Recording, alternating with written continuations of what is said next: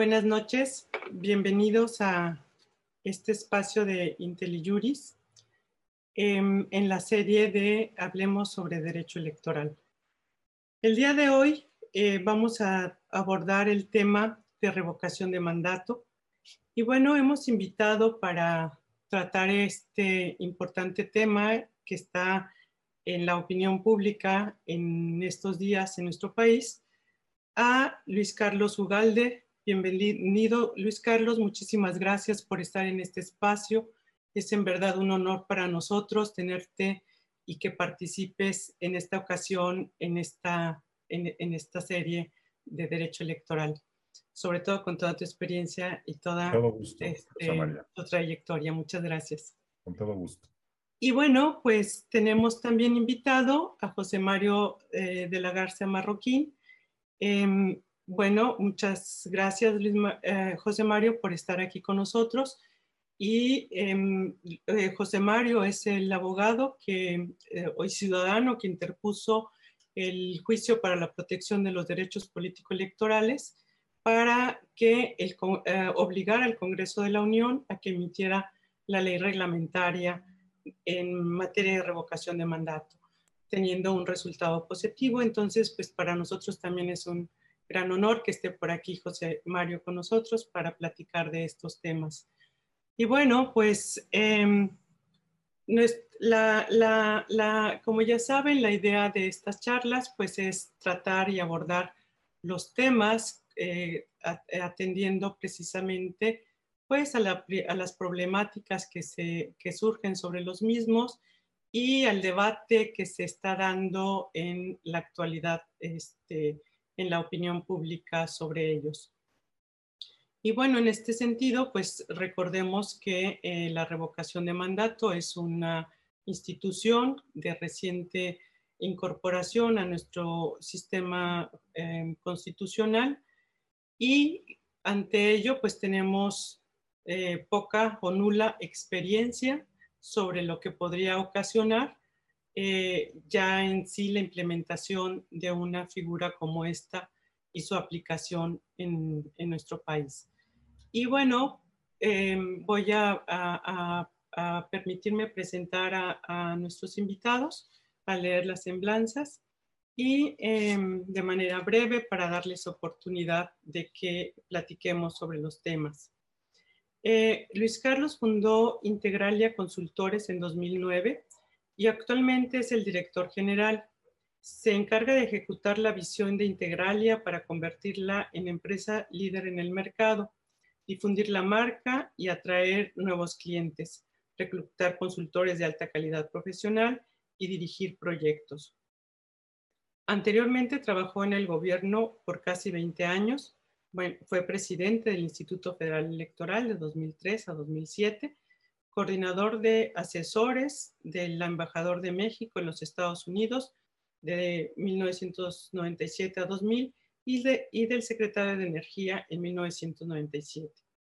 De la mano de su experiencia en el sector público, Ugalde ha desarrollado una carrera como profesor universitario, investigador y analista político. Fue investigador de tiempo completo en el Centro de Investigación y Docencia Económica, CIDE, de 2001 a 2003 y profesor visitante e investigador en la Universidad de Harvard. Ha sido profesor desde los años 90 en el Instituto Tecnológico Autónomo de México, en el ITAM, y en el Tecnológico de Monterrey y en la Universidad Americana en Washington. Ugalde ha publicado libros sobre democracia y finanzas públicas, así como decenas de artículos académicos y de opinión en revistas especializadas y diarios en México y en el extranjero. Es editorialista del periódico El Financiero y en Radio Fórmula con Pepe Cárdenas y el Milenio TV con, con Azucena Uresti, así como comentarista en diversos noticiarios de radio y televisión. Eh, Luis Carlos es em, licenciado en Economía por el ITAM y maestro en Administración Pública y doctor en Ciencia Política por la Universidad de Columbia en Nueva York. Muchas gracias y bienvenido a este espacio. Gracias, buenas noches. Buenas noches. Em, José Mario de la Garza es licenciado en Derecho por la Escuela Libre de Derecho, con maestría en Derecho Corporativo por la Universidad de Anáhuac, presidente del Consejo Ciudadano de Transparencia de San Luis Potosí, fundador y presidente del capítulo San Luis Potosí de la Barra Mexicana Colegio de Abogados AC. Ha sido primero y segundo vicepresidente y presidente de la Barra Mexicana de Abogados, así como vicepresidente del Comité Mexicano de la Unión Internacional em, de Abogados. Miembro de la NADE, consejero del INAI, miembro del Ilustre y Nacional Colegio de Abogados de México AC integrante del Consejo Consultivo de Procuración de Justicia del Estado de San Luis Potosí, maestro de la Facultad de Derecho de la Universidad Autónoma de San Luis Potosí y presidente del Patronato de Renace, capítulo San Luis Potosí, Asociación Civil. También es miembro del Consejo Nacional del Litigio Estratégico, ACE. Eh, bienvenido, José Mario. Muchísimas gracias por estar en este espacio. Muchísimas gracias, Rosa María, y, un placer estar también compartiendo la, tarde con Carlos. Bueno, pues para entrar en materia, yo le pediría a Luis Carlos eh, si nos pudiera platicar eh, y contextualizar a nuestro auditorio sobre el origen, el alcance, la finalidad o por qué surge esta figura de revocación de, mandato eh, pues en diferentes países y por qué se introduce en nuestro país, cuál es como la génesis de, de esta figura que ahora tenemos en México. Sí, claro que sí, este, Rosa María. Pues la génesis de esto es una génesis política. Es básicamente eh, el dicho político de López Obrador que desde la campaña eh, siempre ha dicho que si el pueblo pone, el pueblo quita. Y este discurso de apelación a que el pueblo manda, que es, eh, es el eje retórico de la comunicación de López Obrador, lo ha llevado a decir muchas cosas y una de ellas es que él se iba a someter a una consulta revocatoria, lo dijo durante la campaña. No estoy seguro si lo haya dicho en otras campañas, pero en esta lo dijo. Y esto que suena muy atractivo, si el pueblo pone, el pueblo, si el pueblo pone, el pueblo quita, es básicamente lo que llevó a querer cumplir esa promesa. La consulta revocatoria de mandato, pues es presuntamente una figura de, de, participación ciudadana. A mí me parece que es una figura que distorsiona la naturaleza del sistema presidencial. Yo estoy de acuerdo en que si algún gobernante eh, violenta el marco jurídico o traiciona a la patria, pues se le puede poner remover pero en su esencia, un sistema presidencial tiene como una de sus características el periodo fijo de gobierno. Y claramente que tú puedes someterlos, por ejemplo, mediante la reelección al escrutinio público, o puedes establecer, como ya hay en el marco jurídico mexicano, causales para someter al presidente a un proceso de investigación una vez que termine su mandato. Pero esta cuestión de si el pueblo pone, el pueblo quita, me parece que distorsiona la naturaleza del sistema presidencial. Eh, no quiere decir que los presidentes sean inmunes, tienen congresos que los vigilan, tienen la opinión pública, hay una elección intermedia en donde la gente puede votar por el partido del presidente para el Congreso o no. Pero bueno, el origen político es ese. De tal forma que en 2019, el primer año del gobierno de López Obrador, él empezó a presionar al Congreso para que esto ocurriera y fue en diciembre de 2019 que se presentó, bueno, que eh, durante 2019 que se discutió esto y fue en diciembre cuando el Congreso lo aprobó. Eh, claramente la oposición estaba con dudas, estaba en contra porque ya se vislumbraba que el presidente lo quería usar como un instrumento de lucha política. Eh, hubo muchos que en ese momento, yo incluido, que eh, dijimos que eso era una figura que distorsionaba eh, el origen de la rendición de cuentas, que no era lo que se estaba buscando. Y la oposición en esta negociación con el presidente logró dos cosas.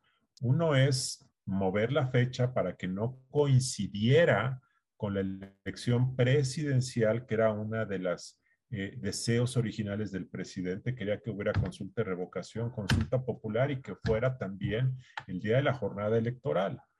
Eh, y el otro era los requisitos para que fuera válida. Entonces, la oposición logró que se mantuviera el umbral del 40%, que es el que también aplica para la consulta popular, entre otros. Entonces, eh, esto es el origen en 2019 y este es donde estamos. Ahora bien, la figura se quedó dormida, como, nos comentará eh, José Mario en unos momentos, eh, se omitió, el Congreso fue omiso en emitir la, legislación reglamentaria y la figura estuvo dormida, aunque el presidente una y otra vez nos ha estado recordando que se va a someter a la consulta de revocación. Y aquí empiezan los problemas, porque claramente quien nos recuerda que hay que llevar a cabo este ejercicio es la parte afectada. Eh, si este es un derecho de los que realmente están agraviados, como es el caso de una revocación de mandato, quienes debieran estar hablando y recordándonos de su necesidad son los agraviados, no eh, la parte afectada de esta revocación. Entonces, eh, para terminar esta primera comentario, Rosa María, yo creo que la figura nace de este discurso populista del pueblo manda, el pueblo quita. es una figura que es políticamente conveniente para el discurso de López Obrador. Claramente el propósito político es de ratificación, más que de revocación, es un ejercicio para someter a un ejercicio de popularidad a un presidente que sabemos que es popular eh, y en mi opinión, y ya lo comentaremos un poco más tarde, esto me parece que distorsiona el origen de esta figura de participación ciudadana. Es una figura que se ha mencionado que empodera al ciudadano, o sea, porque el ciudadano es el que, eh, es el que va a, solicitar la, la revocación de mandato.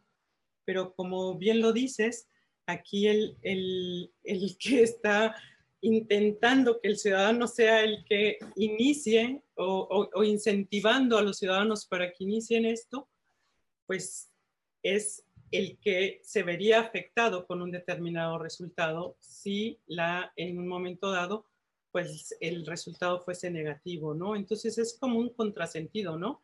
O sea, el ciudadano es el que eh, debería ser el agraviado y el que debería de iniciar, y el ciudadano, pues si le preguntamos a la mejor, la, mayoría de la gente no tiene idea de lo que es la revocación de mandato, ¿no? Pero bueno. Eh, eh, sí, sí, perdona, comento esto. Efectivamente, si la consulta de revocación se establece, es para casos excepcionales en los cuales vale la pena sacrificar el periodo fijo de un presidente, vale la pena poner en riesgo la estabilidad eh, por quitar a alguien que es abierta y francamente incompetente o es dañino para un país, por supuesto, pero deben ser situaciones excepcionales desde el punto de vista político. Y claramente debe haber un procedimiento en donde hay una reflexión colectiva, hay, hay quien inicia, quien promueve, y se hace una reflexión de por qué la persona que ocupa el poder ejecutivo es dañina y se hacen una serie de reflexiones. Como está conduciéndose este proceso es al revés. Es el presidente de la República quien está desafiando a sus enemigos imaginarios, los está provocando para que eh, inicien un proceso en su contra para él demostrarles que es muy popular y que no van a poder con él. Eso es lo que está ocurriendo. La semana pasada empezó a burlarse de varias personajes de figuras opositoras o críticas a su gobierno, eh, y básicamente lo que él está haciendo es, a ver, organícense, vamos a tener un pleito callejero y les voy a demostrar que les gano. Entonces, esto es totalmente distorsionado, esto no es un ejercicio para una causa excepcional. Y no es excepcional, primero, porque López Obrador es un presidente popular. Segundo, porque fue electo por seis años y yo no veo, al margen de que estemos o no de acuerdo con sus políticas públicas, yo no veo ninguna razón por la cual él se deba ir. Tercero, porque no hay nadie en las calles pidiéndolo, salvo una organización que se llama Frena, que está eh, duro y dale con esto. Yo no veo a nadie más, a nadie más. Entonces, este tema es muy importante porque si llevamos a cabo un ejercicio y distorsionamos su significado y no le damos la razón de su origen, que es un mecanismo excepcional, un derecho de aquellos que se sienten agraviados, si lo convertimos en un ejercicio de propaganda del presidente y de Morena, me parece que esto nace muy mal y además me parece que sentamos un precedente porque si ahora lo organizamos para un presidente que es muy popular en una situación de estabilidad política y de, y de estabilidad económica, por cierto, este, entonces, eh, pues se va a volver una rutina y entonces en 2028 que sería la siguiente ocasión en donde podría haber un ejercicio revocatorio, pues se va a volver una costumbre hacerlo por buenas o malas razones. Y entonces se puede convertir en un germen de inestabilidad, en un germen de traición, en un germen de eh, provocación. Y entonces vamos a tener a presidentes que no, que no como López Obrador, sino otros presidentes menos populares que estén siempre temerosos de que a lo mejor los quieren quitar. Y en, una situación diferente, eh, pues eso puede ocurrir. Entonces vamos a tener en realidad presidentes de cuatro años que estén buscando quedarse dos más y vamos a tergiversar la lógica de la estabilidad del sistema político mexicano. Correcto, muchísimas gracias. Eh, José Mario, en el tema ya de cómo fue diseñada la revocación de mandato en nuestra constitución, pues hubo por ahí varias em, candados que le puso el constituyente a la hora de, diseñarla, eh, el porcentaje de, ciudadanos que pueden solicitarla, el porcentaje de votación requerida para que sea vinculante, el momento en que se lleva a cabo, etcétera. Pero ese diseño constitucional también necesita reglas instrumentales que podrían o deberían de estar en la ley que no están.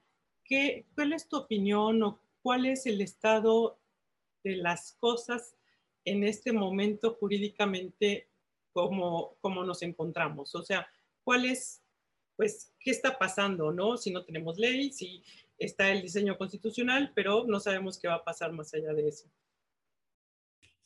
Sí, efectivamente, como lo menciona eh, Luis Carlos, tenemos una reforma constitucional del, del 20, publicada en el Diario Oficial de la Federación el 20 de diciembre del 2019, que entró en vigor al día siguiente.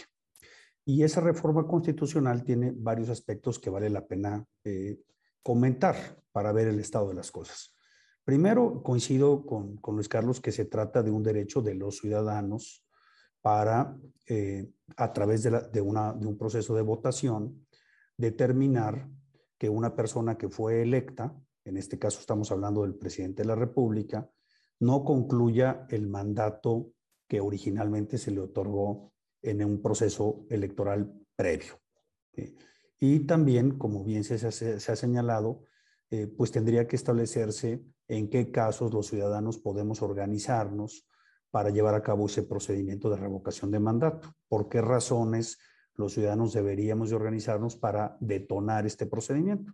Se habla en términos generales de la falta de confianza, pero pues eh, no está acotado porque no tenemos una ley, como ahorita lo vamos a mencionar, que detalle, que precise cuáles son eh, estos supuestos de la, de la pérdida de la falta de confianza en el Ejecutivo que ameritarían que los ciudadanos pudiéramos organizarnos. Entonces, primero, no coincido, no es un tema que le atañe al presidente de la República, es un, un tema que nos pertenece a los ciudadanos como una herramienta de rendición de cuentas, como una herramienta de la construcción de la democracia participativa, como una herramienta de tratar de generar otros instrumentos más allá de la votación que originalmente eh, eh, llevamos a cabo en nuestro país, para pues participar de una manera más activa. ¿no? Está el, plebiscito, el referéndum, las iniciativas populares, todos estos mecanismos que se han discutido tanto a nivel en México como a nivel internacional,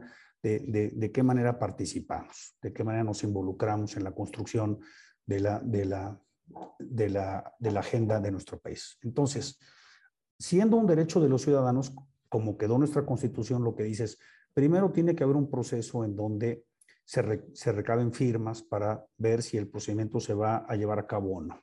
¿Qué dice la Constitución?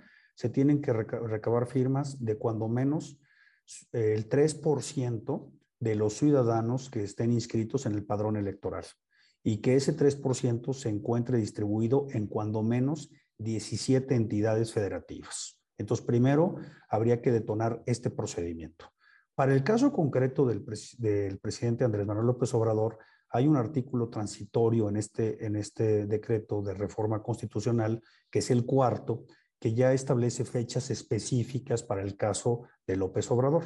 Entonces, el procedimiento para iniciar eh, la recolección de firmas de este 3% de ciudadanos que estén inscritos en el padrón debería de iniciar el primero de noviembre, según lo dice el artículo cuarto transitorio, y terminar el 15 de diciembre. Entonces, esto sería lo primero que tendríamos que eh, poder llevar a cabo. Y aquí también es una cosa muy importante que coincido con, con lo que está señalando Luis Carlos, no puede intervenir el gobierno en hacer propaganda o en hacer suyo este procedimiento y en utilizar recursos públicos para difundir o para eh, invitar a los ciudadanos a que firmen. Ahí hay, como bien decías, hay una serie de restricciones en este sentido que me parecen de la mayor importancia. Siendo que es un derecho de los ciudadanos, pues no puede el poder público intervenir con recursos para influenciar primero la recolección de firmas. Ahora, una vez que se logra esta recolección de firmas, se presentan al Instituto, al Instituto Nacional Electoral, quien va a validar si estas firmas se recolectaron con estos porcentajes y de manera adecuada. Habrá que, habrá que establecer un protocolo y un procedimiento para ello. Si se logra el objetivo de recabar esas firmas, entonces se puede llevar a cabo un procedimiento de revocación de mandato, el cual tendría que desarrollarse en el, en el mes de marzo a principios del mes de marzo del año que entra. En este procedimiento de, revocación, como bien lo dice Luis Carlos, tendría que participar cuando menos el 40% de las personas que están inscritas en el padrón y tener una votación mayoritaria para efectos de que esta revocación tuviera efectos vinculantes. Ahora, entonces aquí se podrían dar en el términos constitucionales dos supuestos, o, digamos tres. ¿no? Primer supuesto es que los, los ciudadanos no logren las firmas iniciales. Entonces, pues no llevaríamos a cabo ningún procedimiento de revocación de mandato. Segundo supuesto es, una vez logrando las firmas iniciales del 3%, se lleva a cabo la pregunta que se tiene que hacer en cuanto a mantener o no en el cargo al presidente de la República y que por tanto pueda concluir su encargo antes. O no, ¿verdad? O no. Es una pregunta que va en, este sentido. ¿Debe concluir su encargo antes o no debe concluir su encargo antes? Entonces, eh, un, segundo escenario podría ser que no vote el 40% de las personas inscritas en el padrón. Y entonces pues, no hay efectos vinculantes y entonces el, presidente tendrá que concluir su mandato en la fecha señalada en la Constitución para tal efecto.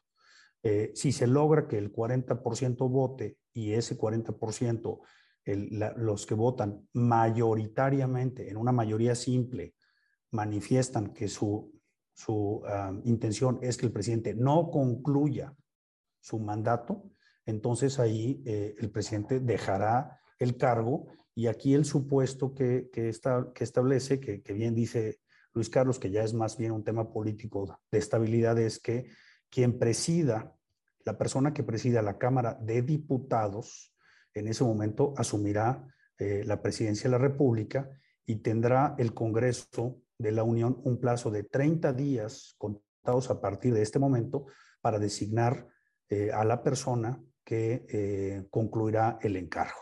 Entonces, este es, este es el estado de las cosas en, en, términos de lo que señala nuestra Constitución. Y aquí hay un tema, un tema muy importante, que es el plazo que se estableció en nuestra Constitución para tener una ley secundaria que pues diera toda esta reglamentación específica de cómo se desarrolla el procedimiento. Y para eso se dieron 180 días para llevar a cabo esta, esta legislación secundaria que, pues como muchas veces ha pasado, el Congreso no cumplió con el mandato constitucional y entonces se generó una omisión legislativa que, como bien señalas, eh, dio pauta a que eh, presentara yo como ciudadano, junto con una organización de la sociedad civil, un juicio eh, para la protección de Derechos Político-Electorales ante la Sala Superior del Tribunal Electoral y que se discutiera este tema. sobre la omisión legislativa en cuanto al Congreso. Pero digamos, hasta ahorita lo que tenemos es esta norma constitucional, eh, este transitorio cuarto, que es muy importante para el caso López Obrador, eh, esta violación a nuestra constitución en cuanto a los plazos para tener una ley secundaria. Y si bien es cierto que tenemos una norma constitucional que muy al estilo mexicano es, es bastante casuística y va detallando bastantes cosas, pues es una norma que es muy difícil de, aplicar sin tener una ley secundaria. Una de las discusiones que se ha tenido es que si no tuviéramos esta legislación secundaria, porque aquí hay que ver los tiempos, hay que ver los tiempos también en cuanto al Congreso que pueda legislar para ver si logramos tener una ley secundaria antes de que inicien los plazos para la, recolección de firmas, eh, si se podría hacer el procedimiento con la pura norma constitucional si se podría, si bastaría la norma constitucional sin tener una, una, una legislación secundaria. Hay una, quiero señalar aquí que hay una discusión a ese respecto. Hay quienes han dicho con la norma constitucional se podría llevar a cabo, aun y cuando no tuviéramos una ley secundaria, y hay otras propuestas que han dicho no, necesariamente habría que tener una ley secundaria. Yo, es un tema, digamos, de, de discusión en ese sentido. Y también podría haber un caso interesante aquí, que hubiera la ley secundaria, que de, alguna forma esta, esta ley fuera impugnada eh, este, a través de una acción de inconstitucionalidad, que el asunto llegara a la Corte y que la Corte tuviera algún pronunciamiento en cuanto a determinar si esta ley, se, si se suspende o no la aplicación eh, de, la ley en cuanto se resuelva el tema. Entonces, pues aquí también se darían otros escenarios muy complejos de determinar qué es lo que pasaría. Pero digamos, Haciendo un resumen, ese es hasta este momento el estado de las cosas. Si quieres, en un segundo, en un segundo momento hablamos sobre el, el, resultado del, del, juicio que presentamos y, y cómo va ese tema también. Muchísimas gracias, José Mario, por la explicación de cómo están las cosas constitucional y legalmente en nuestro país. Y bueno, pues en días pasados trascendió a la discusión pública la iniciativa presentada por el senador Monreal y en la que se, eh, se estableció se propuso o contiene una, una pregunta, em, la voy a leer. La pregunta eh, señala, ¿estás de acuerdo con que el licenciado Andrés Manuel López Obrador, presidente de los Estados Unidos mexicanos, continúe ejerciendo el cargo hasta que concluya su mandato? Em, esta pregunta trastoca la figura o la esencia de la, de, eh, la, de la, de la revocación de mandato o em, qué opinión podríamos tener sobre cómo está eh, haciéndose este planteamiento en la iniciativa. Yo le pediría a Luis Carlos si nos puede eh, platicar sobre este tema. Bueno, es una consulta de revocación de mandato debe preguntar sobre la terminación anticipada de un presidente, pues eso es la revocación de mandato. Una pregunta de revocación de mandato no puede hacer referencia a permanencia, porque eso se llama ratificación de mandato, es diferente. Y déjame decirte, eh, eh, Rosa María y, José Mario y todos, que la, se presentaron cuatro o cinco iniciativas de la ley reglamentaria de revocación de mandato. Y en la propuesta original de Ricardo Monreal, la pregunta que se proponía era una pregunta de revocación, de pérdida de confianza, determinación anticipada. Y la propuesta original de Morena, del grupo parlamentario de senadores de Morena, es la propuesta que traía esto. En lugar de preguntar de revocación, preguntar si quieres que se quede López Obrador hasta el final de su mandato. Y después lo que hizo Ricardo Monreal fue dictaminar todas las iniciativas en un solo dictamen y ahí fue donde, eh, por negociación, presión, por quedar bien, Monreal cambió y metió esa pregunta que no estaba en su propuesta original. Y eso fue lo que ocurrió pues hace semana y media, dos semanas, en la cual no prosperó la eh, celebración de un periodo extraordinario para aprobar esta ley federal. Claramente esta pregunta distorsiona completamente la naturaleza del ejercicio, porque aquí hay un tema que no está tan sencillo. López Obrador nos dijo desde el año pasado que él va a pedir que se organice la consulta de revocación. Es decir, él le va a decir a sus seguidores de Morena, por favor, vayan a pedir que me quiten, pero en realidad no se trata de eso, sino de que siga. Entonces, este juego de palabras de que pidan que me van a quitar, pero en realidad lo que quieren es aplaudirme, pues es un engaño, es una burla. Entonces, no está tan fácil eh, salir a recolectar firmas para quitar a López Obrador y que la gente entienda cuál es la lógica. Es más fácil para Morena promover que se quede López Obrador porque eso les permite eh, argumentar que hay quien quiere que lo quite, no importa que no sea cierto. Entonces, esto de la pregunta es fundamental. Yo creo que la prisa de Morena hace semana y media por aprobar la ley federal de revocación de mandato tiene que ver centralmente con el tema de la pregunta, de inducir una pregunta. Yo creo que eh, aun y cuando no se aprobara una ley reglamentaria, al final del día el INE podría organizarlo con los lineamientos y las buenas prácticas que ya tiene. Pero lo que no quiere, creo yo, Morena y el presidente es que la pregunta la define el INE porque va a ser una pregunta de, ¿quieres que se vaya por pérdida de confianza? Y entonces esto sí genera una confusión para poder autoorganizarse una fiesta de propaganda. Yo creo que ese es el tema. Ahora, ahora José Mario nos dirá, pero yo tengo la impresión de que si en la propuesta de ley se aprobara esa pregunta, yo creo que el riesgo de que se declare esa pregunta inconstitucional es muy alta. Y por lo tanto estaríamos en un litigio y dos o tres meses más de incertidumbre. Esa es mi impresión. Eh, Olga Sánchez Cordero dijo hoy ayer que ya se está negociando para que la pregunta no sea impugnable. O sea, lo que está diciendo es que van a cambiarlo para que sea de revocación. Eh, ya veremos qué ocurre, pero este cambio de la pregunta me parece que deja de manera muy palpable cuál es el tema. Por cierto, una anécdota que ocurrió la semana pasada, Mario Delgado, el presidente de Morena, puso un tuit en donde dice que para, dice, eh, les quiero recordar que para la consulta de ratificación de mandato hay dos temas muy importantes y, y, pone la pregunta y pone alguna otra cosa, no recuerdo.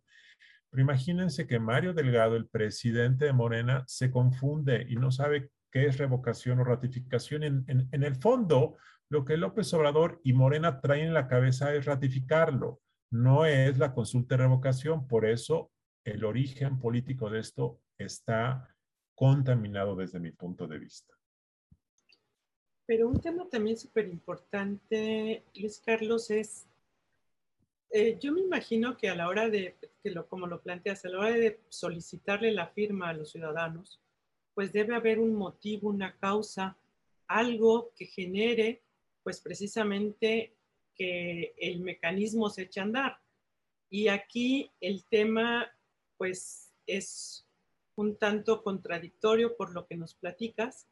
Eh, les voy a, decir a mis seguidores que me quiten, pero luego les voy a decir que no me quiten.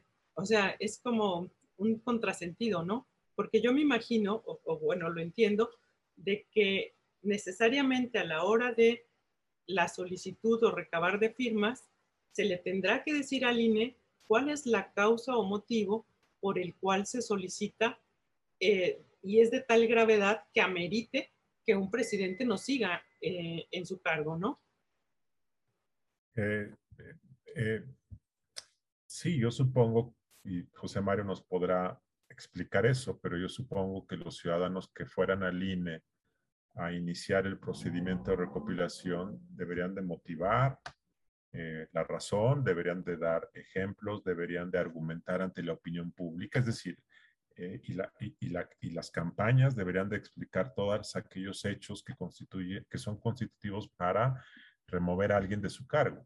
Aunque en la pregunta eh, que venga en la boleta solo dirá por pérdida de confianza quieres que se vaya anticipadamente, tiene que haber una eh, reflexión y, una, y creo que en la petición debería de venir eso probablemente. y aquí, ¿cuál sería la manera para solicitarlo? Claro, por supuesto, está pues, eh, no cuadra. Por eso es más fácil pedir que permanezca en el cargo porque es un gran presidente, porque nos ha dado felicidad y por eso es que es más fácil hacerlo así. Por eso creo yo que quieren cambiar el sentido de la pregunta. Sí, claro. Bueno, pues José Mario, en el, en el caso de que el resultado de la revocación de mandato fuese em, adverso a, López Obrador y se eh, fuese vinculante para efecto de que ya hasta aquí no más este, continuar en el, en el periodo del, del ejercicio del cargo. Hay, hay, hay, voces en la academia, hay voces em, que se han em, escuchado en el sentido de que em, pues no se le puede acortar el mandato a un, a un presidente y que aún con el cuarto transitorio no sería aplicable al mismo. Entonces, que iríamos a un ejercicio eh, que posiblemente, si les adverso, por las disposiciones constitucionales, pues porque no se hicieron otras adecuaciones, pues entonces eso este, tendría a lo mejor alguna, algún resultado inocuo. Em, ¿Qué opinas tú al respecto? Es un tema muy interesante. Déjame nada más previamente abordar un, breve comentario con relación a lo que dice Luis Carlos y, algunas de las preguntas que se han hecho aquí en el chat. Eh, lo que decía Luis Carlos, el, contexto de la pregunta a la hora que se modifique sí podría llevar este, esta ley secundaria a la Corte. Y esto es bien importante señalarlo. La ley secundaria tendría que apegarse a lo que dice el artículo 35 de nuestra Constitución, que es donde está regulada esta figura, y no podrías tú a través de una ley secundaria inventar un procedimiento de revocación de mandato que no es el que señala la Constitución. Entonces, sí es claro lo que dice Luis Carlos, esto, esto abre otra, otra beta de, reflexión, porque si tú con las construyes una mayoría en el Congreso que apruebe una ley secundaria que va en contra de la esencia de la revocación de mandato en nuestra Constitución, eso da pie para llevar esta legislación, como ya ha pasado en otros casos de propuestas de nuestro presidente, que se acude a la Corte para decir, díganos eh, los ministros y las ministras si esta ley viola o no la Constitución. Y eso, y eso tendría que analizarse si cambiar una pregunta o cambiar el sentido de ya no tener una revocación, sino una, una ratificación del encargo, está atentando contra el espíritu de, espíritu de nuestra Constitución. Entonces creo que ese es un tema que, que tendría muchas implicaciones como, un primer comentario. Esta segunda pregunta que me haces, se ha discutido si eh, eh, el hecho de aplicar esta figura de la revocación del mandato pudiera tener un, un efecto retroactivo. Y el argumento que se ha dicho es, es este. El presidente fue electo con base a unas reglas constitucionales en donde se le confirió un mandato por seis años. Después de ese mandato, después de ese proceso electoral, se modifica la constitución, ya una vez que Andrés Manuel López Obrador había ganado la elección.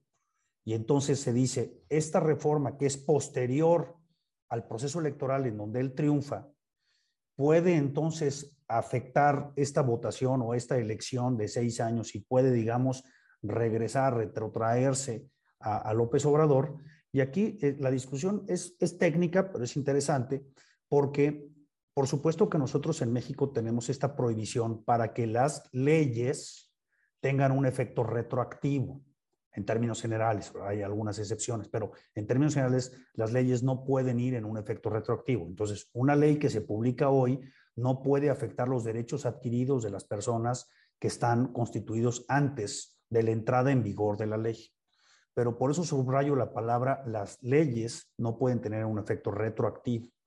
Pero en materia constitucional, el, concepto juega de manera diferente. Digamos que la, constitución no tiene, eh, eh, por ser la norma suprema y por ser la norma de donde parte todo, desde el punto de vista conceptual, teórico, entonces la norma constitucional no tiene, digamos, ese alcance de se aplica o no se aplica retroactivamente. Y hay inclusive un criterio del Pleno de la Suprema Corte de Justicia de la Nación de la décima época, bastante reciente, que aclara este tema y dice, bueno, las normas constitucionales sí pueden aplicarse en el tiempo hacia atrás sin, sin generar ningún, ninguna violación de ninguna especie, porque es la norma que genera y, que, y de donde parte nuestro sistema jurídico. Entonces, Mm, López Obrador, si es que este procedimiento se llega a hacer y que logremos las votaciones o que se lograran las votaciones que estamos diciendo, necesariamente tendría que dejar el encargo. No podría argumentar esto que estamos diciendo. Oigan, ahora a mí resulta que como ya no me conviene, porque ahora sí la, votación se organizó en mi contra y votaron más del el 40% y, y, de ese 40% la mayoría está diciendo que termine yo el encargo anticipadamente, ahí automáticamente tendría que dejar el encargo y viene esto que yo estaba comentando. El, presidente o la presidenta de en su momento de la Cámara de Diputados tendrá que asumir eh, eh, la presidencia y convocar en un periodo de 30 días a quien, quien se encargará de concluir el encargo. Pero esto sí tendría que ser así. No, no veo yo bajo ningún concepto que pudiera emitirse un argumento de decir eh, se me está aplicando retroactivamente la, la, norma constitucional. No le, no le es aplicable a nuestras normas constitucionales ese atributo que sí le es aplicable a las leyes de carácter secundario, que son las que emanan de nuestra constitución y de los tratados internacionales. Muchas gracias, José Mario. Y bueno, em, en días pasados también, bueno, el, en concreto el, el, viernes pasado, el INE aprobó el presupuesto em, para, la, para la revocación de mandato y aprobó también los lineamientos.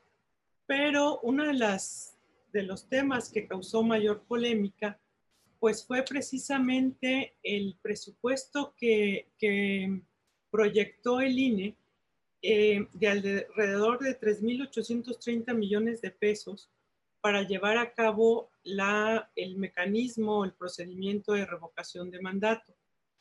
Em, en este sentido, eh, Luis Carlos, con tu experiencia, habiendo estado eh, presidiendo ese Consejo General, esta, em, esta cantidad, esta, esta, este, porcentaje, este, este presupuesto, pues es un presupuesto racional, proporcional, por todo lo que conlleva la ejecución de, del mecanismo o pues está inmerso dentro de las propias críticas que se le han hecho al Consejo General ya de manera, de manera reiterada, ¿no? Eh, mira, Rosa María, eh, yo creo que es el costo de eh, llevar a cabo una elección nacional bajo los mismos estándares que organizas una elección federal de diputados o de presidente.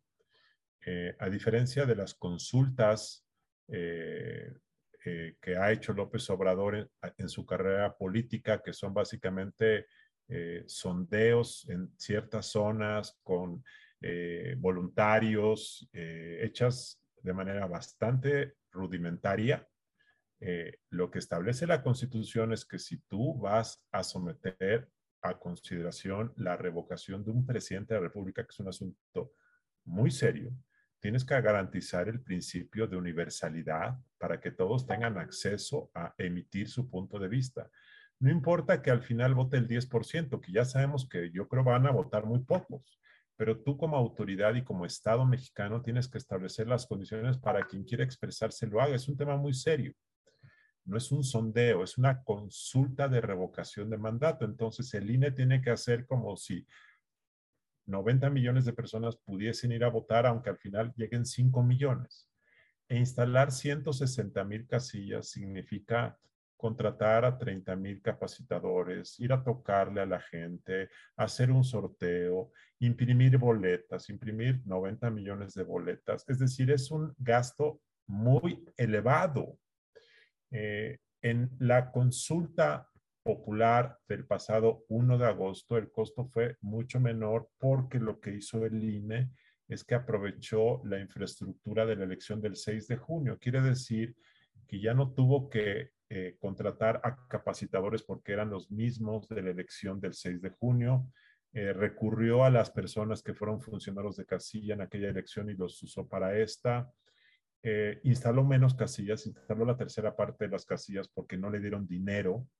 Entonces el INE tuvo que buscar economías. Pero esta es una elección que se haría de cero porque no puedes usar a los capacitadores de hace tres meses cuando esta elección va a ser dentro de seis meses, ocho meses.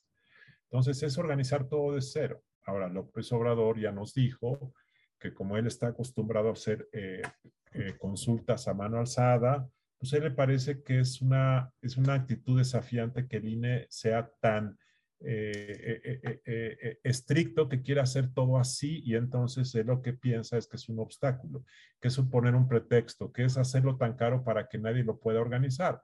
Pero el INE está obligado a cumplir con el principio de certeza, de legalidad, de acceso universal y es organizado otra elección. Por eso es que vale 3.800 millones. Para López Obrador ya nos dijo que si sale muy caro, y yo creo que esa es una posibilidad que ocurra, que diga, ¿saben qué? El INE se opone, las instituciones son muy caras, quieren ponerle obstáculos para que el pueblo hable. ¿Y saben qué? Yo no necesito instituciones neoliberales para que el pueblo hable. Así es que yo convoco a los mexicanos que salgamos a decir el próximo domingo si quieren que siga o no. Entonces, probablemente acabe organizando una celebración eh, marchas en las calles, que se quede contando votos en 5 mil casillas, a lo mejor así acaba siendo, porque una vez más, ¿qué va a hacer la Cámara de Diputados cuando vea que requiere aprobar 3.800 millones de pesos para la consulta de revocación y otro tanto en caso de que quieran hacer una consulta popular. Recordemos que las consultas populares se pueden hacer cada año y seguramente López Obrador querrá hacer una. Entonces, ¿qué va a hacer? Como conociendo cómo es de austero López Obrador, yo no creo que quiera autorizarle al INE 3.800 millones si los diputados de Morena no lo van a hacer. Entonces, si le autorizan al INE la mitad, ¿qué va a pasar? Otra vez, ¿cómo va a cumplir con su mandato si le autorizan la mitad del dinero? Entonces ahí vamos a entrar a un conflicto muy complejo, pero reitero, si se quiere hacer una consulta con los estándares que existen en México, pues eso es lo que cuesta desafortunadamente. Sí, es importante tener claridad de que la autoridad electoral está obligada a cumplir precisamente con los principios de certeza, profesionalismo y realizar pues la organización de la, de la revocación de mandato como organiza cualquier elección, ¿no? Entonces, sí es importante puntualizarlo para, para evitar estas interpretaciones y estos ataques a la autoridad electoral, ¿no? Pero, pero bueno, José Mario, em, a mí me gustaría eh, que nos platicaras, este, ya vamos en la recta final de la charla, este, pues finalmente estamos ante, como aquí ahora no tenemos ley, ¿no? O sea, en estos momentos no tenemos ley. Entonces, pues el, INE emitió sus lineamientos en atención a esta, a esta situación de que no, no hay una ley reglamentaria. Y bueno, em, en los lineamientos no está prevista la, ah, la pregunta. O sea, el INE trae las reglas de operación, de cómo va a instalar las casillas, etcétera, ¿no? Eh, de organización. Pero en esencia, pues el INE no puso ninguna pregunta. El tema es si em, en algún momento no tenemos ley, em, se quedan vigentes estos, estos lineamientos, ¿en qué momento se formularía la pregunta y a quién le, le correspondería hacerlo? Ese sería como, como el tema, ¿no? Correcto. Nada más para, para precisar con, con, todas las personas que están, que están esta tarde que veo que tenemos como más de 150 personas, o sea que el tema es de mucho interés para todos y para todas. Como bien decías, simplemente quiero nada más mencionar que promovimos este juicio para la protección de derechos político-electorales que se obtuvo una sentencia favorable por la sala superior y esta sentencia lo que está ordenándole al Congreso es la expedición de una ley. Ahora, como pasa muchas veces con las sentencias en nuestro sistema mexicano, pues a veces estas sentencias son, como es esta, muy contundente, pero cuando llegan al Congreso, pues existen muchos mecanismos para que no se puedan cumplir.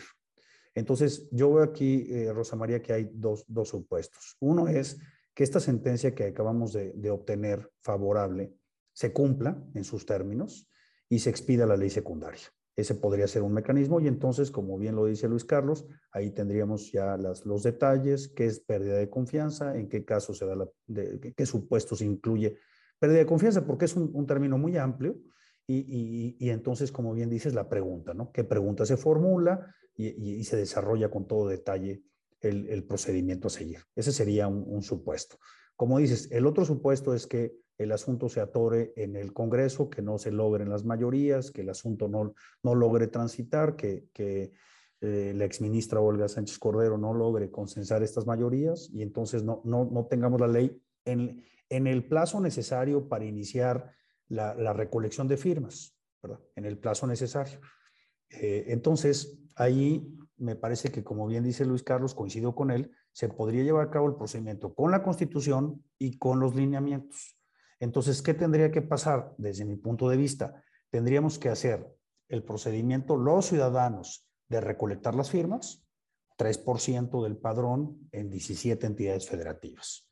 Llevar todas esas firmas en los formatos que el INE establezca y presentárselas al instituto para que las valide. No es nada más la recolección de firmas.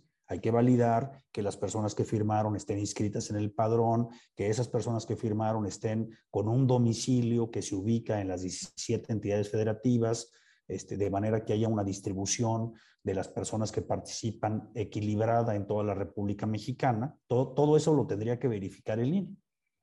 ¿verdad? Una vez que verifique y dice efectivamente se logró el objetivo, entonces me parece que ahí cuando el INE resuelva que vamos a ir a un procedimiento de revocación de mandato, ahí tendría que INE, a falta de ley, suponiendo que no hay ninguna ley o que está atorada o que esté en la corte, tendría entonces que el INE plantear la pregunta. Coincido con Luis Carlos, se vuelve la, la, discusión más compleja, ¿no? ¿Qué pregunta voy a hacer? Porque en base a la pregunta, también la respuesta, la pregunta puede inducir inclusive a una respuesta de una u otra forma, ¿no? Se, aunque este es un procedimiento jurídico que está en nuestra constitución, pues es, tiene un, eminentemente peso político todo esto, ¿no? Y además el presidente está buscando posicionar también este, la, elección eh, en el 2024. Entonces, también tiene, digamos, un contexto político aquí eh, muy importante. Pero ese sería para mí el momento.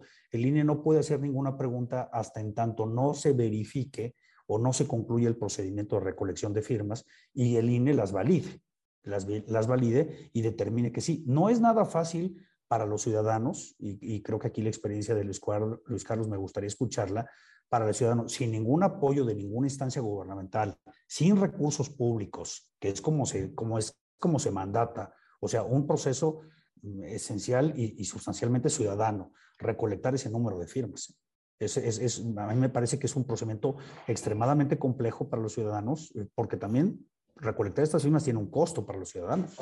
Entonces, habría que, habría que plantearse qué organizaciones o qué ciudadanos tienen los recursos para organizar una, una cruzada de recabar todas estas firmas. Entonces, también tiene un reto para la ciudadanía armar todo esto. ¿Por qué? Porque si intervienen las instancias de gobierno, si intervienen los partidos políticos o intervienen recursos públicos, el procedimiento se viola y por lo tanto pues, pues, puede hacer que el resultado de la consulta no sea vinculante por la violación que se cometió en cuanto a utilizar recursos públicos para desviar, para, para, para afectar la neutralidad del proceso. No sé, me gustaría ver la opinión de Luis Carlos en este tema, pero creo que es un gran reto, ¿no? Se dice muy fácil, pero a mí me parece que es bastante complejo hacerlo desde la perspectiva de los ciudadanos. Sí, sin duda, sí, sin duda este, José Mario, no es fácil conseguir 2.800.000 firmas. Eh, pero el tema es claramente que como estos son ejercicios de participación ciudadana, pues claramente deben estar en manos de personas, de organismos de la sociedad civil, en fin. Eh, Morena, en la ley quieren meter que Morena pueda participar y los partidos puedan movilizar, pero entonces, otra vez, es el secuestro del ejercicio por los partidos. De lo que se trata es que sea la gente, no los partidos. Pero Morena sabe que la única forma de lograrlo es movilizando. Ahora, este, eh, pues lo que va a acabar ocurriendo es que va a ser una simulación, que van a ser aparentemente ciudadanos, pero en realidad van a estar fondeados por personas pagadas por el gobierno. Entonces, sí, sí es complicado. No es nada fácil conseguir 2.800.000 firmas. Eh, pero bueno, así es lo que dice, establece. Y menos aún, por cierto, es lograr que 40% del padrón vaya a votar. Yo veo que eso es completamente difícil. Claro, esto es un asunto más relevante que el asunto de el presunto juicio a expresidentes. Eh, y eventualmente, si la competencia se pusiera muy cerrada, podría mucha gente salir a votar para defender a López Obrador o para decir que se quiten. Yo veo muy difícil. Yo creo que si se lleva a cabo eh, en un buen escenario votará el 20% del padrón electoral, 22, 23. Yo no veo que esto va a llevar, entonces al final vamos a gastar 3.800 millones de pesos eh, para algo que sea totalmente irrelevante. Pues tenemos por aquí algunas preguntas del público. Hay una que eh, le dirigen específicamente a Luis Carlos y nos señalan que en términos del artículo 41 constitucional, ¿cómo debe aprovechar los tiempos oficiales el INE para informar a los ciudadanos sobre la revocación de mandato? Eh, y bueno, recordemos que también en el 35 constitucional establece la prohibición de eh, difundir durante esta temporalidad de la, una vez que se convoque a la revocación de mandato, la difusión de propaganda gubernamental. Entonces, bueno, pues aquí también eh, hay una pregunta específica sobre los tiempos en radio y televisión de la autoridad electoral. Pues eh, el INE tiene disposición de mucho, mucho tiempo para poder llevar a cabo la promoción eh, de las actividades del INE y de los institutos electorales. Es decir, si hay suficiente tiempo. El tema que aquí me queda la duda eh, es, y que va a informar el, el, INE. El INE puede, A, informar que hay una consulta de revocación y que puedes votar sí o no. B, eh, explicar las razones de los, de los dos bandos. El, el, tema es quién da las razones de los dos bandos. Es decir, quienes quieren quitarlo, pues tienen que dar una serie de razones. Eh, ha hecho mal las cosas, la pobreza aumentó, dice mentiras. Por ejemplo, entonces el INE va a difundir, ¿quieres que quitemos a López Obrador porque es, es mentiroso? Entonces, y luego, ¿quién va a ser la contraparte? Porque es claro que quienes inician la petición pues tienen claramente un caso, pero del otro lado, de los que quieren que se quede, pues las razones para decir que se quede son muchas. Entonces, el INE, ¿cuál, ¿cuáles razones de, ese, de esta multiplicidad va a usar? Eh, no, no está sencillo ese tema porque claramente al INE lo pueden acusar de estar sesgando, de estar usando argumentos que favorecen a una postura por encima de la otra. Entonces, esto está bastante complicado. Este, a mí me parece que la regulación está así, pero que en este tipo de temas, pues que cada quien eh, sea libre de eh, eh, difundir abiertamente en radio y televisión. Tenemos una, una situación muy restrictiva en México. Pero esto de que el INE debe conocer todas las posturas me parece muy complicado. Yo, agregaría, yo agregaría, si me lo permites, un tema que está diciendo Luis Carlos que me parece muy interesante, que lo dijo él al principio. ¿Cuál es la naturaleza de la figura? Es ante un gobernante que, que traiciona, ¿verdad? Los intereses más importantes este, de la patria, y que los ciudadanos se organizan para decir, ya no vamos a permitir esta situación, entonces viene esta figura de la revocación de mandato, pero, pero no debe ser una cuestión trivial, como decir, oigan, a ver, apruébenme, no apruébenme. A mí me parece que en un país como México, que tenemos más de 70 millones de personas en pobreza, en una situación de COVID como la que estamos, pues hacer un ejercicio de esta naturaleza mm, en donde no hay una crisis, como bien lo decía Luis Carlos, no hay una crisis en este país este, de, guerra civil, no hay una, no hay una situación de confrontación, no hay una situación, digamos, el país está lleno de problemas, pero realmente se justifica un ejercicio de esta naturaleza cuando los ciudadanos no lo estamos pidiendo.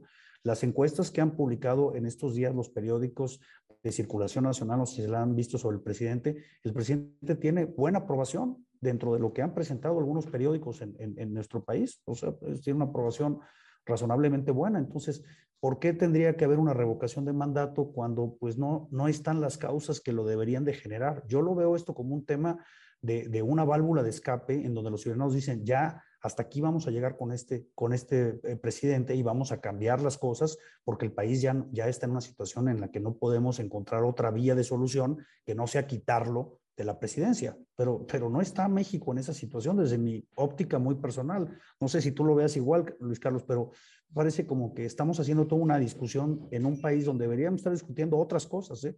el tema de la justicia, el acceso a la justicia, otras cosas, no estas que no, no me parecen que sean las que debería México estar en este momento abordando. Es mi reflexión personal.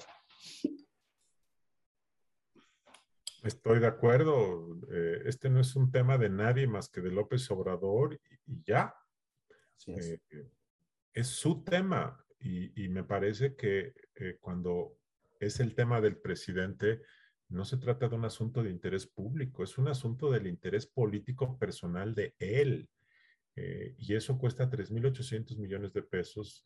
Está sometiendo al Congreso a un estrés eh, en, procesar esto, está sometiendo a las instituciones para una cosa que él quiere. No hay marchas, nadie lo está diciendo, solamente hay una organización que se llama Frena que lo está promoviendo, pero no hay absolutamente nadie más. Los estudios de opinión, como dice José Mario, dicen que tenemos un presidente popular.